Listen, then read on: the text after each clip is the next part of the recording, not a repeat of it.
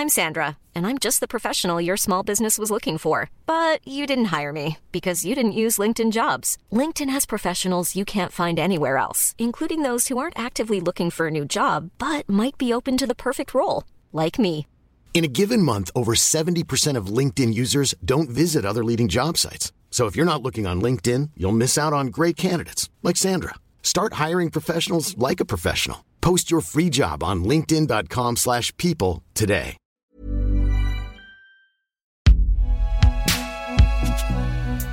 Ah, la fameuse binge audio. C'est donc vous dont tout le monde parle. Et toi, t'en es où? Ça va les amours?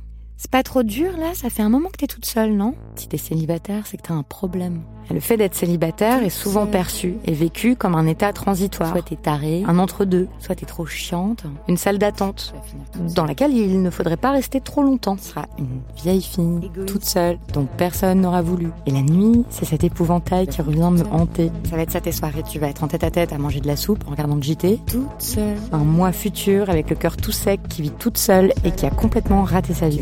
Toute seule, ma vieille. Ça vient aussi forcément des trucs qu'on m'a déjà dit dans ma famille. hein. Faudrait que tu te grouilles, ma vieille, en fait, de trouver un mec si tu veux des mômes, parce que là, déjà, je te préviens, t'as loupé le coche, t'as accès qu'à des mecs du marché de seconde main, ok? Imagine, tu vas tomber et il y aura personne pour te relever. Déjà, t'es grosse, t'es féministe, c'est pas hyper facile pour toi, d'accord, là, pour te caser. Donc en fait, si t'as envie d'avoir des enfants et de mener une vie à peu près normale, faut peut-être que tu te bouges le cul, en fait. Toute seule, tu vas finir toute seule, toute seule, mangée par tes chats. Épisode 2 Le plan cul et la vieille fille à chat. C'est tellement révélateur qu'en français, on dise qu'on est seul quand on est célibataire ou hors du couple. Comme si toutes nos autres relations, affectives, sexuelles, amicales, familiales, comptaient pour rien. Dans une culture encore très patriarcale, les femmes sont censées se réaliser à travers la maternité et la conjugalité avec des hommes. Et quand est-ce que tu nous présentes quelqu'un? T'as pas encore trouvé chaussures à ton pied? Faudrait pas trop tarder, tu sais. Moi, je trouve c'est mieux, hein, les enfants qui ont des parents jeunes. Jeunes, jolis mais seuls. Le célibat, ça peut être un vrai choix. Une situation qui nous permet de nourrir toutes sortes de relations importantes, dont celles qu'on entretient avec soi-même.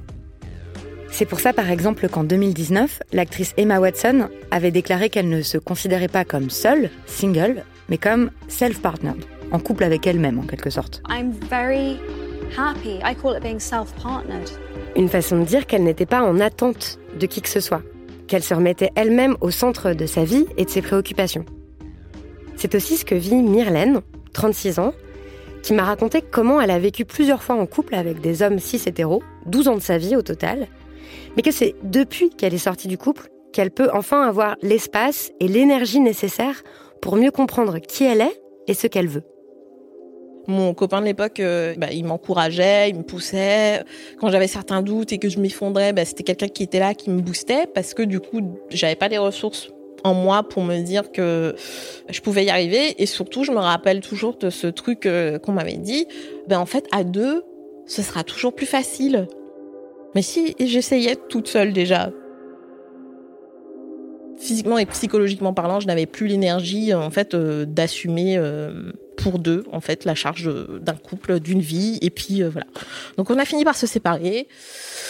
Et à partir de là, j'ai commencé à engager une réflexion autour du fait de, ce que j'étais, de qui j'étais, euh, de ce que j'avais accepté jusque-là parce que pour moi c'était la norme. J'ai commencé à me reposer des questions sur ma sexualité de manière générale et à me dire mais pourquoi en fait je me tape des mecs? Pourquoi je me je m'inflige ça? Parce que c'est toujours désagréable?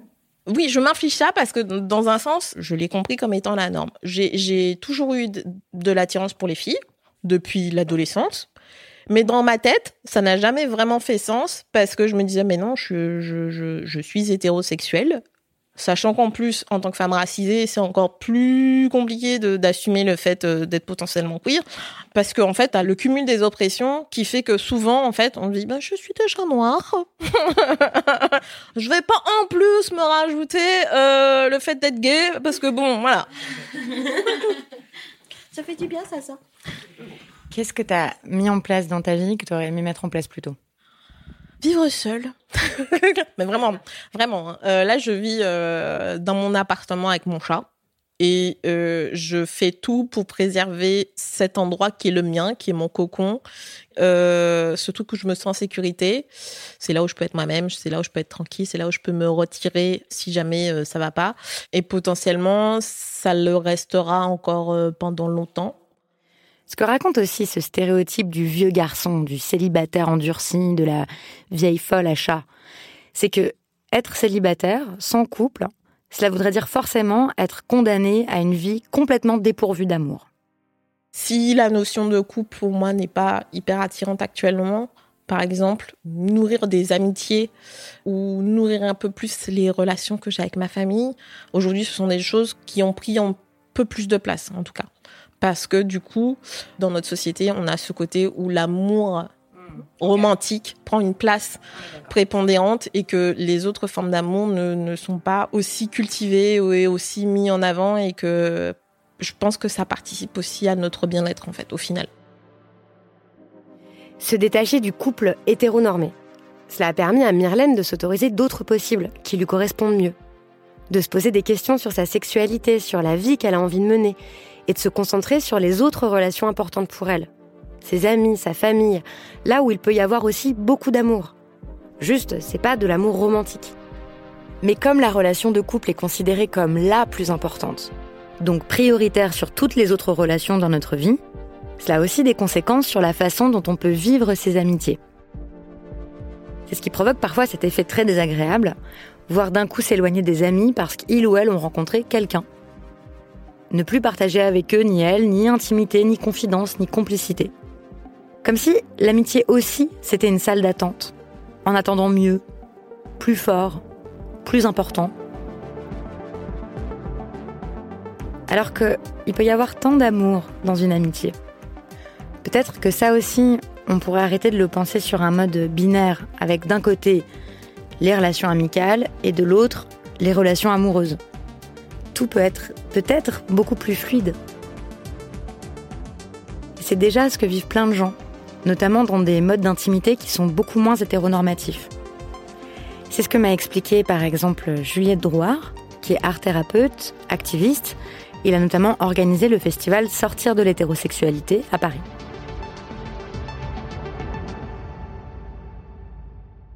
J'ai tendance à penser à, à que ce qui crée la sécurité, c'est d'avoir plusieurs personnes avec qui j'ai une interdépendance euh, forte, avec qui je, me, je suis lié et du coup euh, avec qui euh, bah, je suis en sécurité parce que ça veut dire qu'on va pouvoir partager des ressources en termes d'affection, d'émotion, intellectuelle et des ressources matérielles en fait. Donc c'est ça qui crée, ou, ou sexuel, c'est ça qui vont créer mes- mon sentiment d'être en sécurité et de faire des choses qui, qui me procurent de la joie. Donc euh, effectivement, je me désinscris de la structure euh, de couple dans le sens où pour moi, en tant que Gwyn et, en tant que trans, c'est plutôt... euh, je le vois pas comme ultra sécure de mettre tous ses œufs dans le même panier, si on peut parler comme ça. J'ai envie d'avoir plusieurs relations très fortes. Pour moi, il n'y a plus de, y a plus vraiment cette euh, frontière étanche entre amoureux et amitié, quoi. C'est pour moi des liens d'intimité euh, très forts avec des personnes, et puis il y a des personnes avec qui euh, je vais faire euh, du sexe et d'autres personnes avec qui euh, je vais pas faire de sexe, mais le pilier, c'est vraiment pour moi cette avoir plusieurs personnes amies, quoi. Je trouve que ça résonne avec ce que Marie expliquait dans l'épisode précédent. Comment elle, elle avait arrêté d'attendre la grande histoire d'amour qui correspondrait au schéma majoritaire, et comment pour elle aussi, les frontières entre l'amour, le désir, l'amitié s'étaient brouillées, déplacées pour créer des formes de relations nouvelles.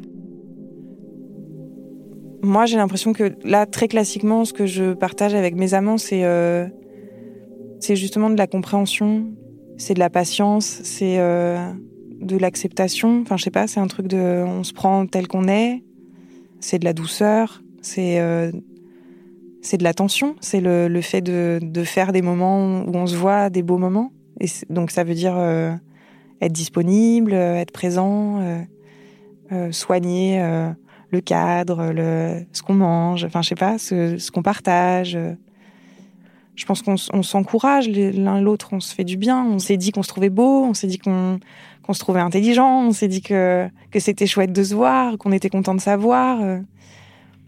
On s'est pas dit forcément qu'on s'aimait, on a pu se le dire aussi, mais, mais en tout cas, il y a, y a un, un, truc de ça, quoi. Puis je trouve qu'il y, a un truc très beau là-dedans, dans le fait de, construire un truc à long terme. Enfin, moi, il y a un amant que j'ai depuis 12 ans. Euh, on a arrêté de se voir parfois parce qu'il y avait l'un avait une histoire machin, mais mais je trouve ça merveilleux de se dire ça. Enfin, on, se connaît depuis 12 ans, on a partagé tout ça. On, on, on sait comment on faisait l'amour à l'époque, comment on fait l'amour maintenant. Euh, on s'est suivi pendant tout ce temps, on s'est vu grandir, on s'est vu douter. Enfin, alors évidemment, c'est une relation euh, épisodique. on a partagé que certains moments, mais mais il y a quand même cette durée qui est là et on est riche de ça quand on se voit, il y a tout ça entre nous, il y a toute cette toile qu'on a tissée. C'est hyper beau, quoi, je trouve. C'est et, on est ému de ça. Enfin aussi, il y a, vraiment un truc de tu te rends compte, c'est quand même dingue. Et on et on a toujours autant envie l'un de l'autre et probablement on en, aura encore hyper envie dans 10 ans, dans 20 ans, dans 30 ans. Enfin, je trouve que c'est quand même ça le un peu le truc fondamental, mais, mais peut-être que en fait c'est ça l'amour quand même profondément. C'est euh, c'est avoir envie que l'autre soit bien et avoir envie de, de, le, de le célébrer, de le fêter, de, de lui dire Waouh, t'es vraiment quelqu'un de génial et tu vas ressortir de là et t'auras la niaque et tu vas bouffer le monde et ça va être super parce que, parce que je suis là avec toi, quoi. Mais on n'est pas en couple parce qu'on n'a jamais eu envie de l'être, parce que c'est pas là que ça se joue.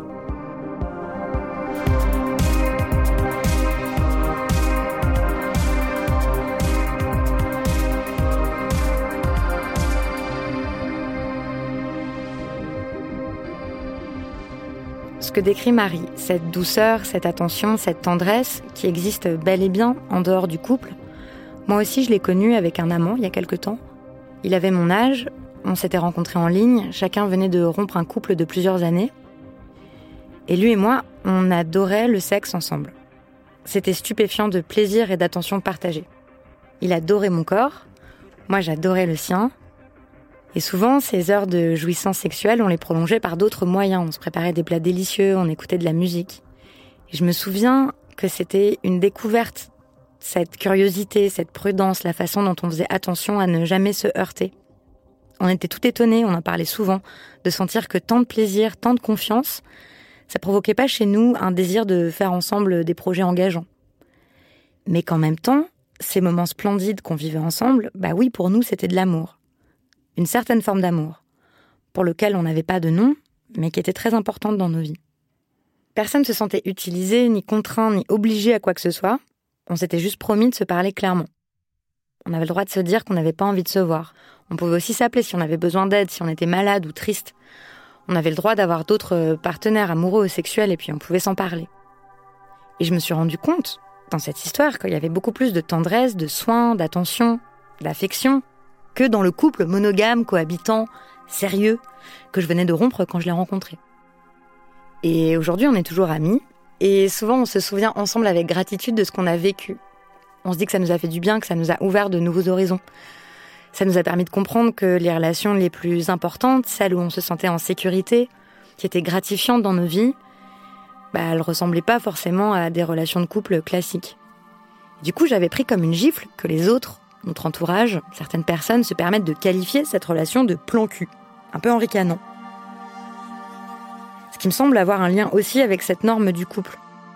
Comme on ne connaît qu'un seul schéma, toute autre relation sexuelle est déconsidérée, méprisée, vue comme honteuse ou sans importance.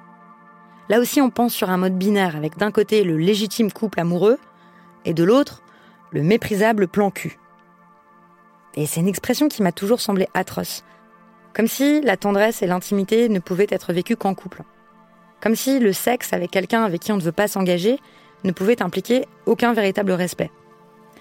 Ça me semble surtout révéler le mépris avec lequel on considère le sexe. Comme si le sexe, c'était pas important, c'était pas digne. Comme si ça nous autorisait à nous traiter n'importe comment, à mal nous parler. Comme si on pouvait utiliser l'autre, le plan, enfin une partie du corps de l'autre, le cul. Juste un plan cul. Non, mais je m'en fous, c'est qu'un plan, cul. Même si c'est très axé sur le sexe, ça n'est jamais que du sexe. Stéphane Rose, qu'on a entendu dans l'épisode précédent. Vous savez, c'est celui qui veut en finir avec le couple.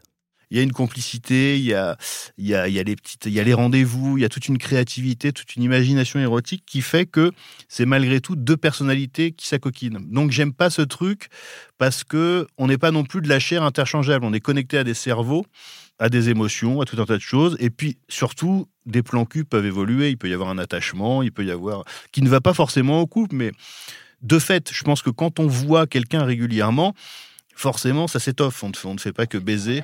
Oui, à moins de vraiment se voir baiser, repartir une minute après, là d'accord, mais moi j'ai jamais vécu ça. Après, euh, on discute, on rigole, on boit des coups, et donc bah, ça devient une relation.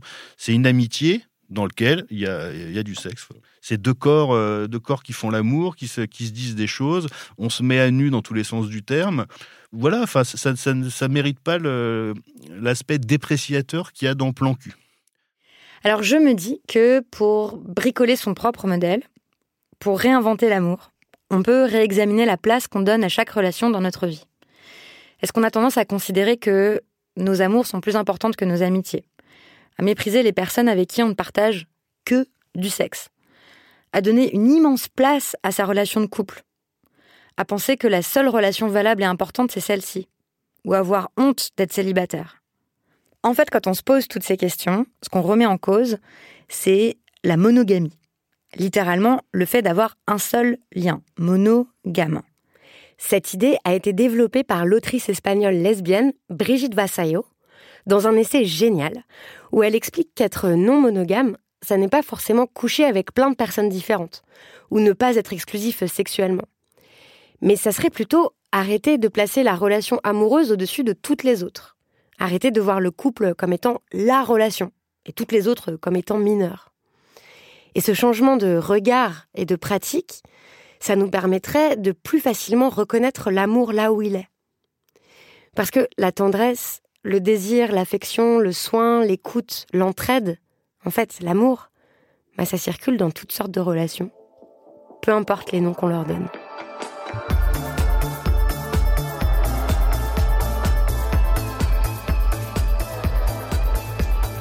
Avec certaines personnes, on est d'accord que le fait de se tenir la main ou de se caresser, ça peut être une forme de sexualité bien plus intense que certains coups d'un soir d'une tristesse infinie, c'est-à-dire une pénétration, deux organes génitaux qui s'agitent et rien d'autre. Et il n'y a rien d'intime et il n'y a rien de sensuel là-dedans en fait. C'est un truc génital et c'est bien moins fort que euh, se réveiller dans les bras de quelqu'un. Mais en fait, euh, c'est des, des, zones d'intimité qui sont. C'est des zones de mélange en fait. Il y a quelque chose d'assez magique de l'intimité que tu peux avoir avec quelqu'un au lit. Beaucoup de cette intimité qui est géniale n'est pas forcément liée avec la sexualité. Je pense qu'il y a des grands circuits qu'on est en train de brouiller parce qu'en fait ça satisfait plus à notre à nos besoins en fait qu'on se rend compte que c'est des choses qui qu'on n'a pas forcément envie de coucher avec quelqu'un avec qui on va juste s'endormir en fait faire des câlins et puis se réveiller ensemble et traîner un peu le matin à prendre le petit déj ensemble. Je sais pas, moi je me dis que peut-être c'est dommage qu'on fait pas ça avec nos potes plus souvent.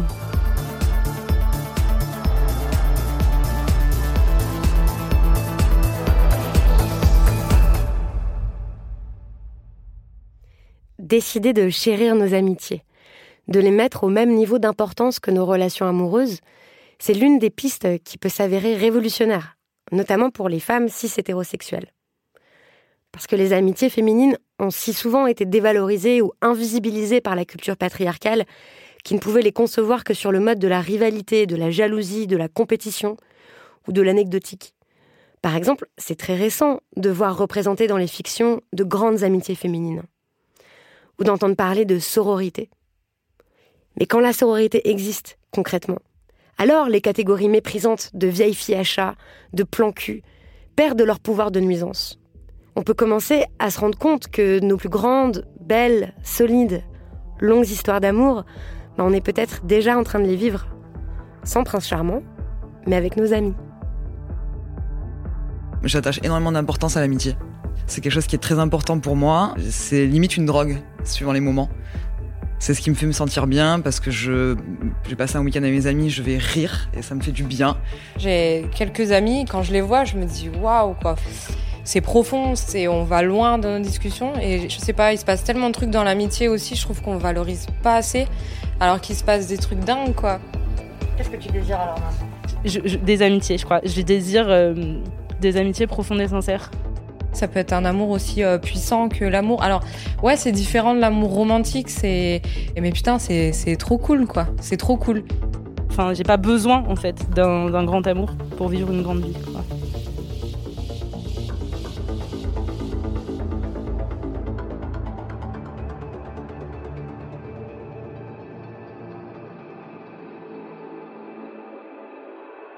Déconstruire ainsi la monogamie, ça pourrait être aussi une façon de nous protéger. On sait que les ruptures amoureuses sont, c'est statistique, probables et souvent douloureuses.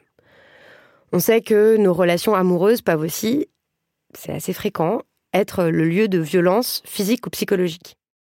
Et donc avoir construit un réseau affectif, un réseau affectif solide, c'est être sûr qu'on a un rempart, un refuge, un lieu où on sera en sécurité. Parce qu'à tout miser sur une seule relation, on pourrait se retrouver beaucoup trop vulnérable quand celles-ci seront. Je pense que c'est un gros travail sur les exigences, quoi. Sur ce qu'on est en droit d'exiger de l'autre. Et donc sur la pression qu'on se met l'un à l'autre. Et, du coup, je pense, que c'est vraiment lié encore une fois, au fait que à l'intérieur d'une relation d'amant, on peut inventer ce qu'on veut, quoi. On n'a pas tout de suite. Enfin, on est en couple, donc tu dois venir aux réunions familiales, donc tu dois euh, être là quand euh, je vis un truc important, donc tu dois répondre quand je t'appelle, donc tu dois être là quand euh, je vais pas bien. Et du coup, je trouve qu'on se sent mille fois plus libre. Mais pour autant, évidemment, enfin, c'est pas si simple parce que et, ça, c'est pour moi, c'est un, un, champ encore assez vierge et inexploré, quoi.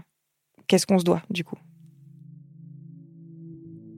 Cette question-là, posée par Marie, qu'est-ce qu'on se doit? Elle me paraît essentielle. Parce que là, j'ai beaucoup insisté sur ces idéaux de liberté, celle de sortir des schémas de relations préconçues, de faire ce qui nous convient, de démonter le système de monogamie hiérarchique. Mais à la fois, on ne peut pas faire comme si nous étions des individus parfaitement libres, parfaitement autonomes et indépendants. Je crois qu'il nous faut reconnaître que parce que nous sommes des êtres humains, nous sommes tous vulnérables. Nous avons tous des besoins fondamentaux de soins, de soutien, de réconfort. Alors qu'est-ce qu'on se doit Très concrètement, ça veut dire qui sera là dans la détresse et la tristesse, dans les moments de deuil et les coups durs? Qui sera là pour nous apporter un bol de soupe quand on est malade? Avec qui est-ce qu'on crée des liens de solidarité réciproque Dans la culture monogame, c'est l'une des fonctions essentielles du couple. Et la question que pose l'essayiste Brigitte Bassaillot, c'est que se passerait-il si ces promesses de secours, d'assistance, de soins, d'entraide, on les formait aussi avec nos amis et avec toutes les personnes présentes dans notre réseau affectif. Et donc, que se passerait-il si on leur consacrait autant de temps, d'énergie, d'attention, d'engagement qu'à nos grandes histoires d'amour romantique? Est-ce que ça, ça ne serait pas un peu révolutionnaire?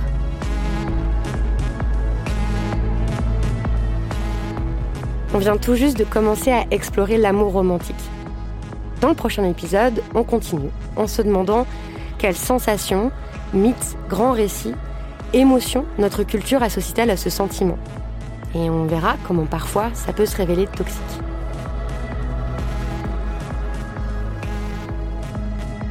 C'était le deuxième épisode du Cœur sur la table. On est très curieuse de vos réactions. Par exemple, on se demande si ça résonne en vous, ces idées de réseau affectif, de non-monogamie, de famille choisie. Et si oui, comment ça se passe concrètement pour vous?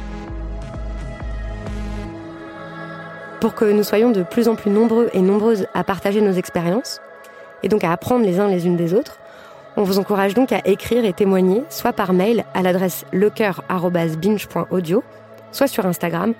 Et si vous êtes d'accord, on publiera, de façon anonyme ou non, vos textes.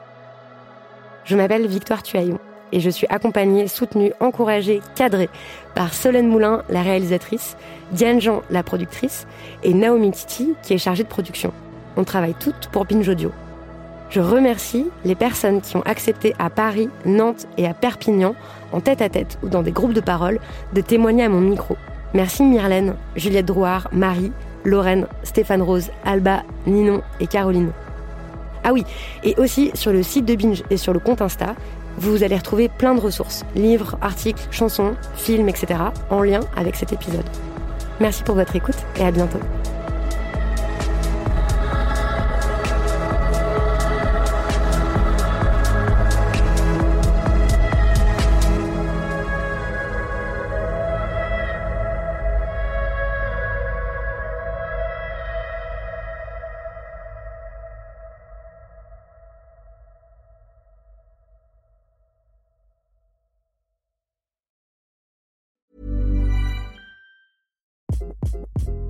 Hi, this is Craig Robinson from Ways to Win, and support for this podcast comes from Invesco QQQ, the official ETF of the NCAA. The future isn't scary. Not realizing its potential, however, could be. Just like on the recruiting trail, I've seen potential come in many forms as a coach. Learn more at Invesco.com slash QQQ. Let's rethink possibility. Invesco Distributors, Inc.